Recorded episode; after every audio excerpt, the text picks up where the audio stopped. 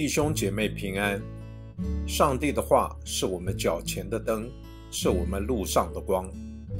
让我们每天以三读三祷来亲近神。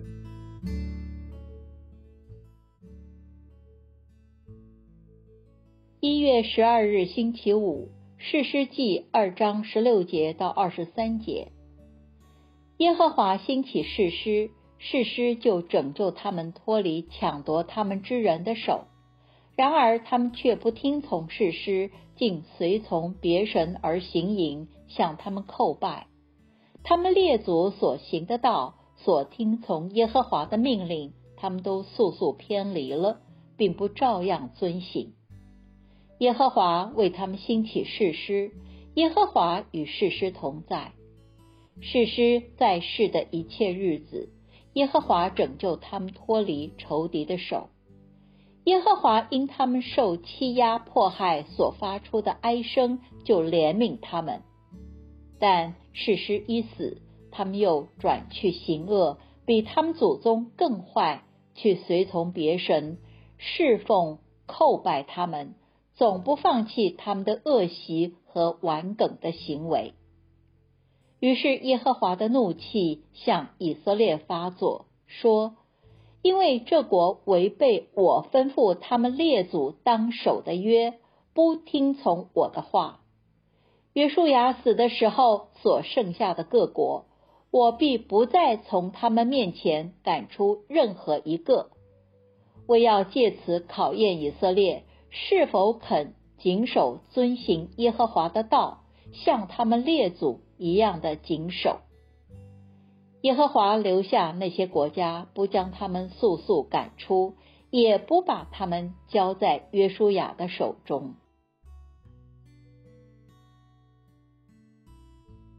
我们一起来默想。今天的经文提出，尽管以色列百姓一再的悖逆，但上帝却一而再的兴起士师来拯救他们。当那一代的士师离世后，百姓又会离弃上主，随从当地的神明。百姓进入了应许之地后，开始务农，所以很容易跟风随从当地的神明，以为顺从他们可以带来丰硕的收成，所以他们会一再的转向看似有利于他们现实利益的神明。而不愿忠于引领他们进入应许之地的上主。随着敬拜当地神明的结果，使他们的行为也转为行恶的生活。你觉得归根究底，离弃上帝是出于怎样的心态呢？这与现代人的生活经验有何相似之处吗？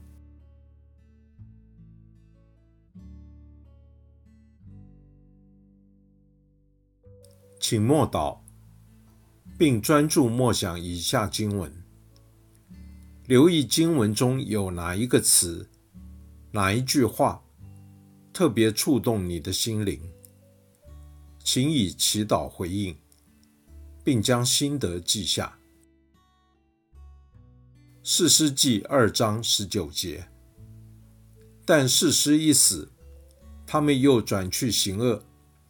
比他们祖宗更坏，去随从别神，侍奉叩拜他们，总不放弃他们的恶习和玩梗的行为，